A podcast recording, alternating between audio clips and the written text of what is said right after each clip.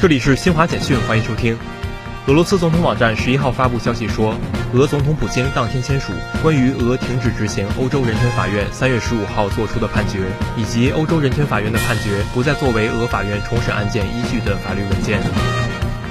土耳其西北部巴勒克埃齐尔省十一号发生小巴车与卡车相撞事故，造成八人死亡，十人受伤。